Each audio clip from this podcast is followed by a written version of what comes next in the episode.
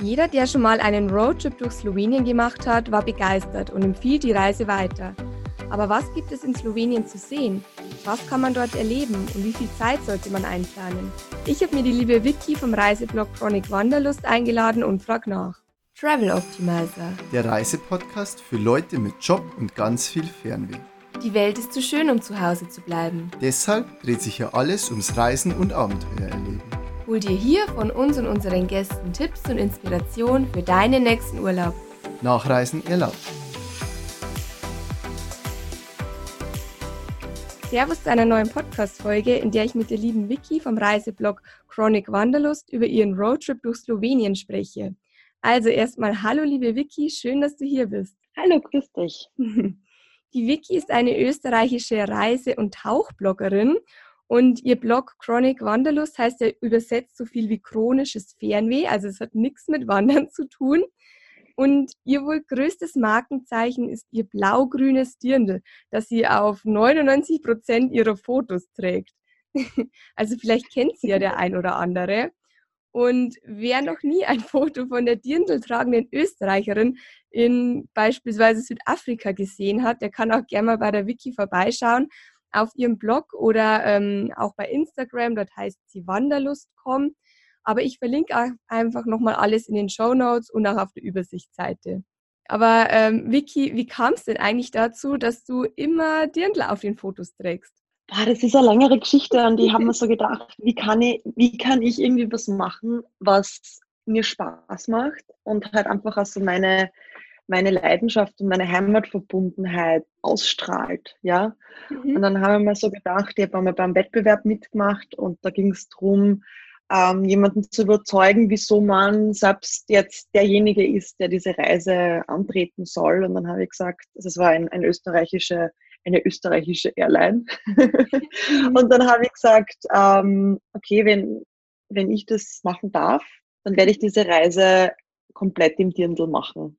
Ah. Das hat mir so gut gefallen, dass ich dann ein paar Wochen später wirklich mit drei Dirndeln im Gepäck und sechs Blusen und einem Pyjama in den Flieger nach ähm, New York gestiegen bin.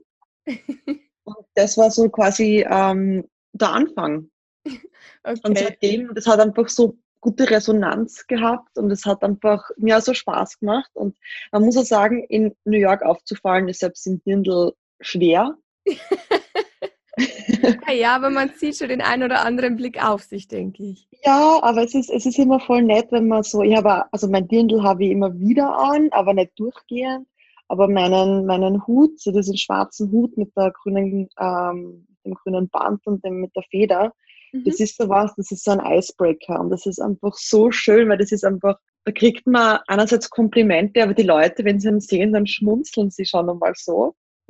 Und das ist einfach, es ist, ich habe schon so viele tolle Gespräche wegen diesem Hut gehabt.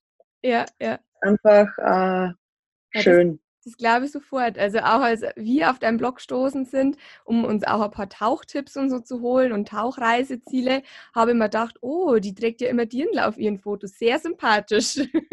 also das stimmt, das ist echt ein gutes Markenzeichen. Das Dirndl ist immer mit dabei.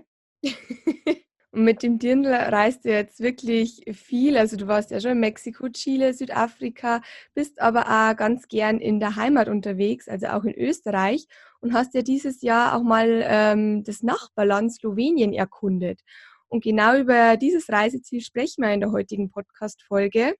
Und ähm, ich würde das Ganze wieder in zwei Teile unterteilen. In der ersten Folge erzählt uns die Wiki viel über ähm, die Fakten von Slowenien, sprich wann ist dort die beste Reisezeit, ähm, wie sieht es aus mit den Kosten, wie teuer ist Slowenien mit der Sprache und so weiter.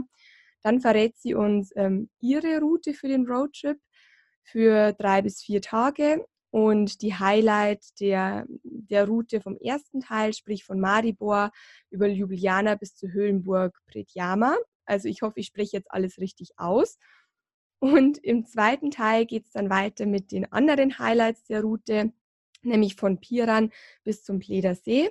Da die Wiki nur drei Tage in Slowenien war, gibt sie uns aber auch noch ein paar weitere Tipps und andere Routenvorschläge für sieben bis zehn Tage und auch noch ein paar Essenstipps und kulturelle Tipps. Genau, aber das kommt dann im zweiten Teil. Jetzt legen wir erstmal los mit den Fakten zu Slowenien. Wo genau liegt denn jetzt Slowenien, Vicky, wenn jetzt jemand vielleicht nicht aus dem Süden von Deutschland oder aus Österreich kommt? Ähm, ja, Slowenien ist äh, eines der kleineren Länder in, in Europa und es liegt eingebettet zwischen eben, also südlich von Österreich, ähm, Ungarn, Italien und Kroatien, hat auch einen winzig kleinen Meerzugang äh, zur Adria, zum Mittelmeer.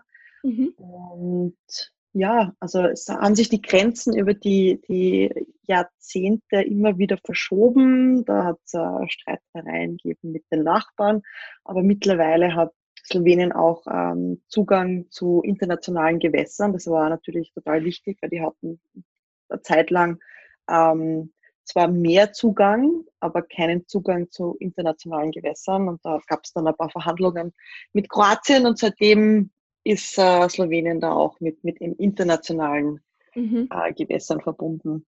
Okay. Und wie sieht es dort aus mit der Sprache und Währung in Slowenien? Also kommt man dort mit Englisch ganz gut durch auch? Also ja, also es ist touristisch äh, schon gut erschlossen. Das muss mhm. man schon sagen. Es ist, äh, man merkt schon, dass dort der Tourismus schon, schon, schon länger am, am Werken ist, wenn man so mhm. sagt. Ähm, und also wir haben überhaupt keine Probleme gehabt. Ähm, also wenn man sich so ein paar Wörter zurechtlegt, wie da war da, also ich sage guten Tag oder so. Und das, das ist ja recht einfach, weil es ist sehr ähnlich dem Kroatischen und auch dem Tschechischen. Stimmt, also, ja, ja. Und auch dem Polnischen, ja, also sagt man teilweise in anderen Sprachen Dobry Den und dann sagt man dort unten Dobadan. Ähm, und das ist sehr, ähm, ja, das erleichtert einen das. Also das ist ja so, so ein bisschen wieder ein, also natürlich die Einheimischen sehen es total gern, wenn man sie halt in ihrer Sprache begrüßt und nicht einfach nur herkommt und sagt Hello, sondern mhm. einfach auch ein bisschen ein bisschen einen ähm, Effort zeigt, genau. Mit, mit ja. der Währung, ja, äh, Slowenien ist ja Teil der EU und ist auch ähm, Teil der Währungsunion und hat den Euro. Das heißt, da gibt es auch überhaupt keine Probleme, dass man irgendwas umrechnen müsste, dass man sich dann gar verrechnet oder so. Aber das ist, das ist recht einfach. Okay, super. Und du hast es ja schon gesagt, es ist schon gut touristisch erschlossen. Wann ist denn jetzt die beste Reisezeit für Slowenien? Gibt es dann auch eine High- und äh, Low-Season? Also schon, ja. Also man muss halt schauen, also den Sommer würde ich, kann man schon machen. Es ist aber halt dann doch recht heiß. Und mhm. natürlich ist das die Hauptreisezeit. Das muss man schon ganz klar sagen. Und halt mit der Nähe, vor allem zu Österreich, äh, gibt es halt auch viele, die nur für ein Wochenende dorthin fahren. Mhm. Oder für ein paar Tage oder teilweise Tagesausflüge.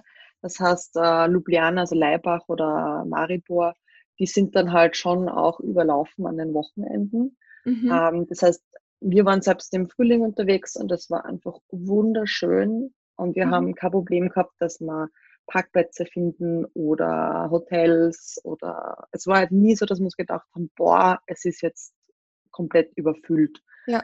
Was heißt jetzt Frühling genau? Also wart ihr dort im April, Mai? Wir waren im Mai dort.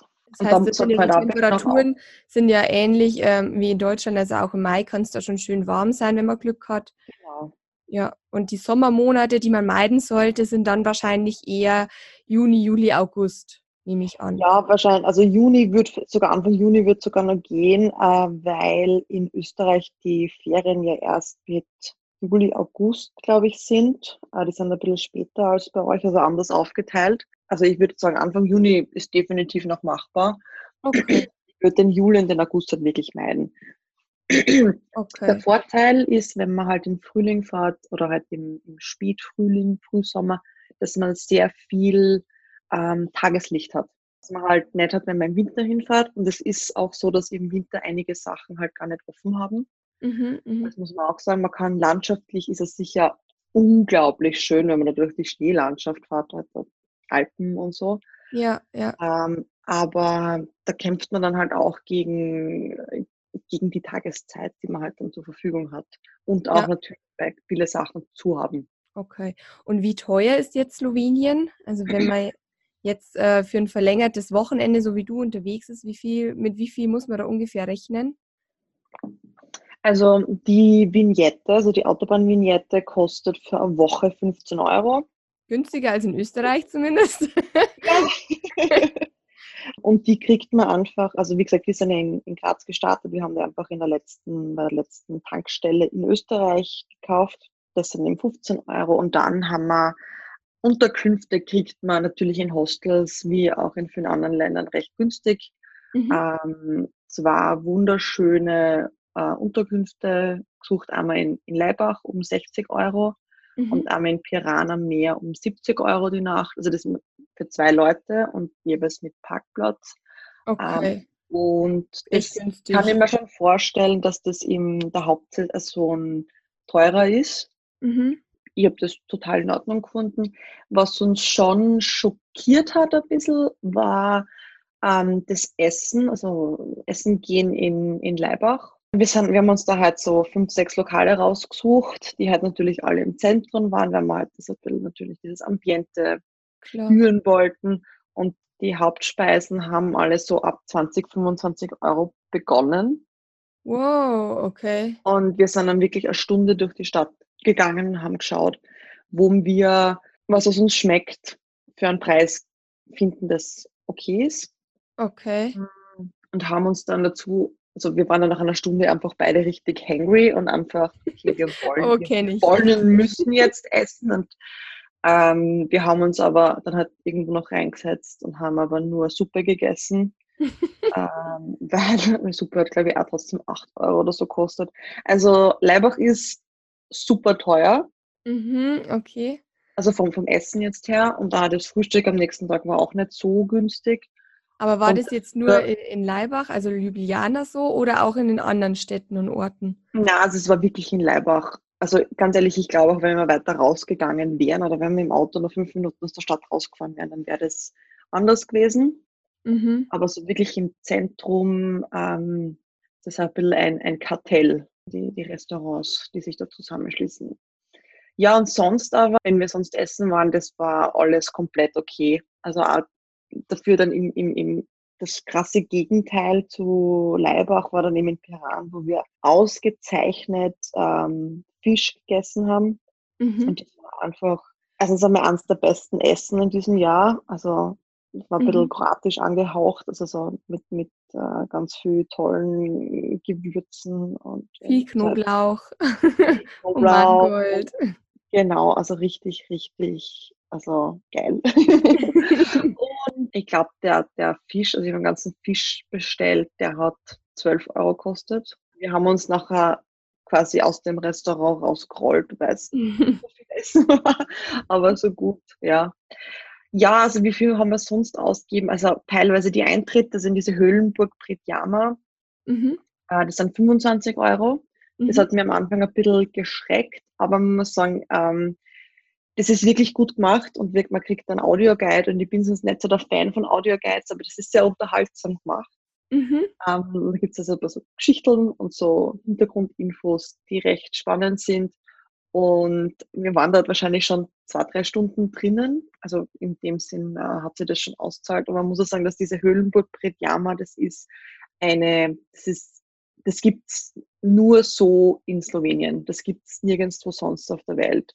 Mhm. Und meine Freundin, die Anne, die mit der unterwegs war, die ist Lehrerin für Geschichte und für Geografie und die kennt diese Burg aus ihren Geografiebüchern, wo das halt mhm. immer als das Beispiel ja klar, wenn es kein anderes gibt, äh, aber hergenannt wird und sie kennt die Burg halt eben schon seit Jahren und war dann richtig begeistert, dass sie dort war, dass sie das mit, mit ihren eigenen Augen sieht und nicht nur in ihren Büchern.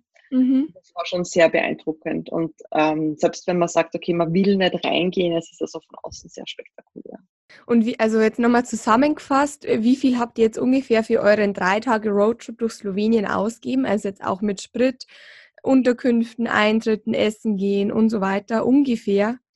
Also für unseren Roadtrip in Slowenien, ähm, ja eben wie gesagt, diese 15 Euro für die Maut und dann äh, in der Nebensaison so 60, 70 Euro und dann äh, so pro Tag an Essen, was wir halt noch braucht haben, so ich sage mal so 20 bis 30 Euro, mhm. äh, wobei wir uns halt natürlich äh, das gegönnt haben und das ist dann meistens Frühstück und wo man, wobei wir sehr gern frühstücken gehen, das auch mhm. auf dem Hotel gar nicht zu machen, weil es halt einfach noch nett ist, wenn man dann einen kleinen Morgenspaziergang macht und dann nach einer eben halt am Abendessen dann auch gern mit einer Nachspeise.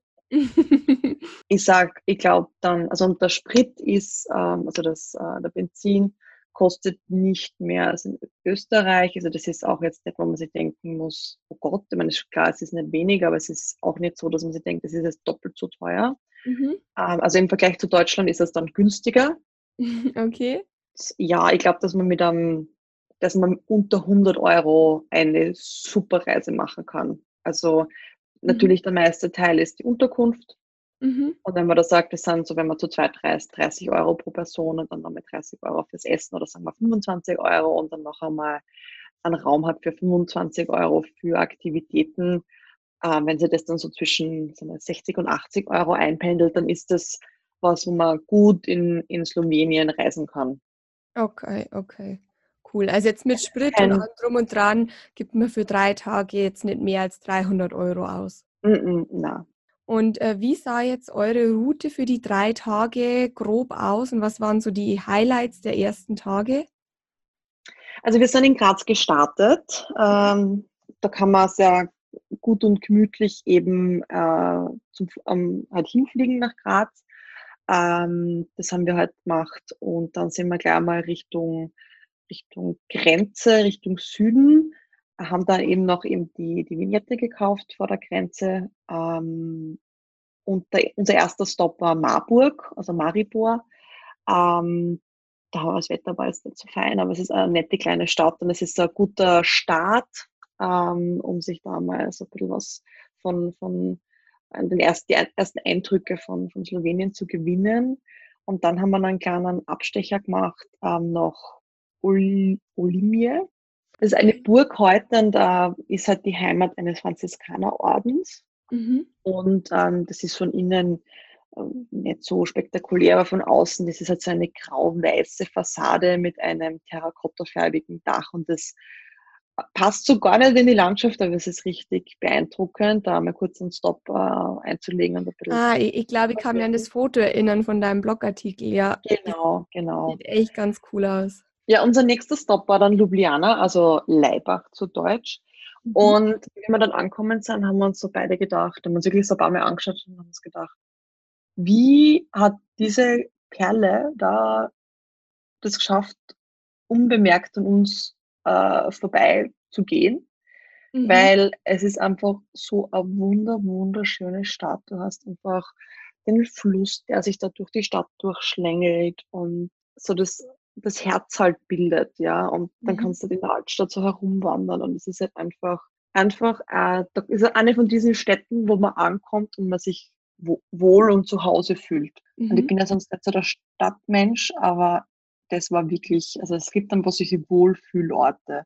Aber da gibt es jetzt eine, eine schöne Altstadt oder was macht so den Flair der Stadt einfach aus? Also es ist ein bisschen eine Mischung aus mhm. ein bisschen so Prag, vielleicht auch Graz, mhm. aber halt ein bisschen südlicher.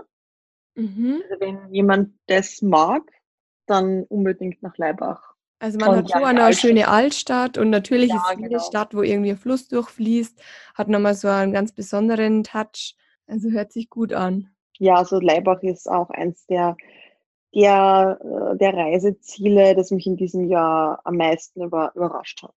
Mhm. Ja, man fährt, wenn dann irgendwie immer nur so vorbei und man, man kennt natürlich die Stadt. Aber ehrlich gesagt hätte ich es jetzt auch überhaupt nicht auf dem Schirm gehabt, dass es sich lohnt, da mal anzuhalten oder mhm. mal hinzureisen. Aber gut zu wissen. Genau. Ja, also das ist wirklich ein, ein, ein Tipp. Mhm. Ähm, und wir beide lieben Schlösser und Burgen. Und wieder haben wir einen kleinen Abstecher quasi ins, ins Nirgendwo gemacht und sind zum Schloss Schneeberg gefahren. Das ist so ein kleiner, kleines Schlösslein, ähm, das einfach wie ein Quader dasteht und da ist so ein kleiner Burggraben außen rundherum und das war sehr, sehr, sehr schön und wir waren die einzigen dort. Sehr, sehr. Ähm, Schloss Schneeberg, okay, muss man sich merken. Genau. Und wie ging es dann danach mit euch? Genau, und dann sind wir zu dieser Höhlenburg Pridjama weitergefahren mhm. und das war auch eins ein wirkliches Highlight. Das war einfach wirklich traumhaft schön. Da Und haben wir dann schon gemerkt. vorstellen? Also es ist eine also Burg also, in der Höhle, äh, auf der Höhle, also ähm, oder keine Ahnung. also kannst du euch einmal vorstellen, einfach eine, eine Felsenwand mhm. ähm, die ähm, quasi eine Höhle hat und so quasi auf den Felsen mit dem innersten halt die Höhle wurde halt so eine alte mittelalterliche Burg reingebaut. Und die wurde natürlich über die Jahrzehnte und Jahrhunderte immer wieder ergänzt und es haben sich Sachen verändert. Und man, das schaut einfach so aus, als wie, als hätte man da jetzt so ein Gebäude mit Kaugummi in den Felsen geklebt. Weil wenn man, wenn man sich so anschaut, denkt man sich, das kann ja nicht halten. Das kann ja nicht da über Jahrhunderte schon bestehen. Mhm geht's da dann, haben die in, der, in den Felsen ähm, reingebaut? Also zieht sich die Burg in den Felsen rein oder wurde die nur an den Felsen gebaut? Sie zieht sich auch teilweise in den Felsen rein. Also man hat auch äh, in der Burg, die quasi die, die innerste, die hinterste Wand ist teilweise die Felsenwand. Mhm. Also es ist dann nicht, so, so, ist das nicht dazu gemauert worden oder sonst was. Mhm. Ähm, und man kann auch in, also in das, das Herzstück der Höhle auch reingehen. Also es ist nicht die ganze Höhle verbaut, aber man hat nur einen Zugang durch die Höhle, äh, durch die Burg und auf der anderen Seite kann man auch rein. Also diese Höhle hat, ist es nicht nur ein, ein, ein, ein, ein eine Einbahnhöhle, sondern ist auch ein, ein Höhlensystem. Ja, und die Burg wurde auch immer wieder besetzt und äh, sehr, also nicht erfolgreich eingenommen, weil die Angreifer nicht gewusst haben, dass es quasi einen Versorgungstunnel gibt. Ja, das ist natürlich schlau. Und, ähm, aber heutzutage lebt dort keiner mehr, oder? Das ist ein reines Museum. Genau, es ist, uh, wird für Museumszwecke verwendet. Ja, cool. Aber du hast es ja auch schon im Intro oder bei den Fakten erwähnt, also die 25 Euro Eintritt lohnen sich auf alle Fälle. Genau, genau. Auf jeden Fall machen. Sehr schön. Auch äh, vielleicht dann noch dazu sagen, dass man vielleicht das gleich in der Früh machen sollte oder schauen sollte, dass man vor anderen Touristen dort. Also die Parkplätze sind begrenzt. Okay. Ähm, und selbst wir, also im, im, wie gesagt, im Mai waren wir dort. Wir waren recht spät am Tag dort und das hat gepasst, aber wenn wir gegen Mittag quasi dort gewesen wären, dann hätten wir wahrscheinlich mit Parkplatz Probleme gehabt, beziehungsweise hätten wir dann halt einfach weiter weg parken müssen. Okay, ja, gut zu wissen für jeden, der sich jetzt immer noch nicht ganz vorstellen kann, wie so eine Höhlenburg aussehen soll, der kann auch gern mal auf dem Blog Chronic Wanderlust vorbeischauen von der Wiki. Dort gibt es, glaube ich, auch ein Bild von dir im Dirndl natürlich vor dieser Burg. Da sieht man es genau. auch nochmal schön. Ja. Aber dann würde ich sagen, machen wir für den ersten Teil jetzt mal Schluss und ich freue mich schon auf den zweiten Teil, wenn es dann weitergeht mit den anderen Highlights, nämlich Piran und auch dem Bleder See. Den kennt vielleicht der ein oder andere schon von Bildern. Das ist dieser ganz berühmte See in Slowenien mit einer Insel in der Mitte. Genau. Ansonsten vielen Dank, Vicky, für deine ganzen Tipps über Slowenien und auch über Ljubljana. Also steht jetzt ganz fest schon auf meiner To-Do-Liste für nächstes Jahr. Und ja, ich hoffe, ihr seid auch beim nächsten Mal wieder mit dabei und hört zu. Ich habe auch nochmal alles auf der Übersichtsseite verlinkt. Also wenn ihr bei der Wiki vorbeischauen wollt, findet ihr das auch nochmal auf meiner Übersichtsseite. Bis zum nächsten Mal. Ciao. Tschüss.